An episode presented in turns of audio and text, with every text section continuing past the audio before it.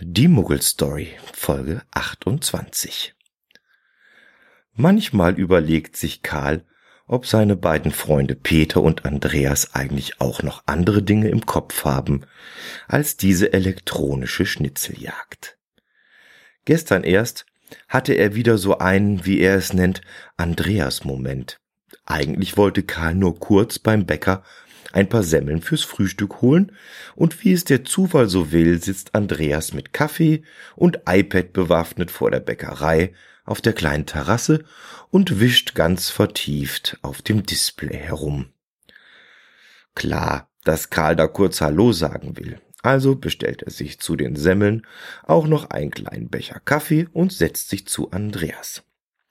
Na, mein Lieber, was machst denn da Schönes? Ach, moin Karl. Na, was soll ich schon machen? Ich informiere mich hier im Netz über das Thema DGPS. Und er sagt das so, als ob das das Normalste der Welt sei. So wie andere Menschen morgens vielleicht sagen, oh du, ich schau mal grad, wie's Wetter heute so wird. Karl weiß jetzt schon, dass er die Frage wahrscheinlich bereuen wird, traut sich aber trotzdem.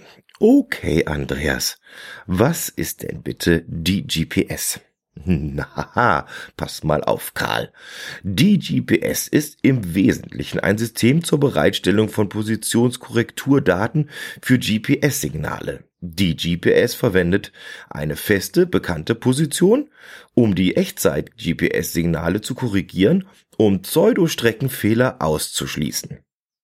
Hm, Pseudostreckenfehler.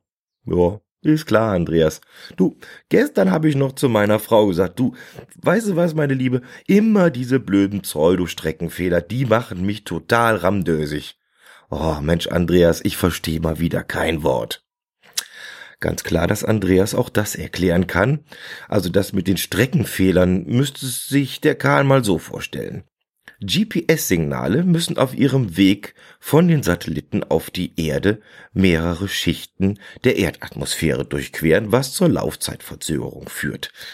Dies wirkt sich auf die Zeit aus, die ein Signal benötigt, um von einem bestimmten Satelliten zu einem GPS-Empfänger zu gelangen, was wiederum zu einem geringfügigen Fehler im GPS-Empfänger und damit in der gemessenen Position führt.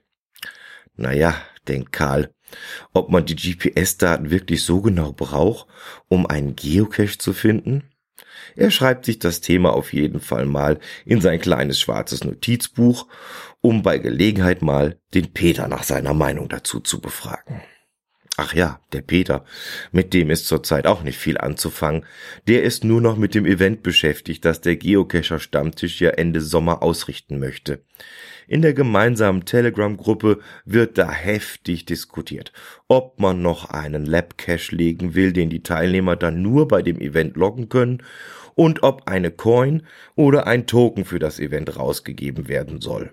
Uschi meint, sie fände einen Token besser. A wäre das preiswerter als eine Coin und B könnte sie sich vorstellen, die Dinger sogar selbst zu basteln und das spare dann auch nochmal Geld, das man dann in Essen und Getränke anlegen könnte.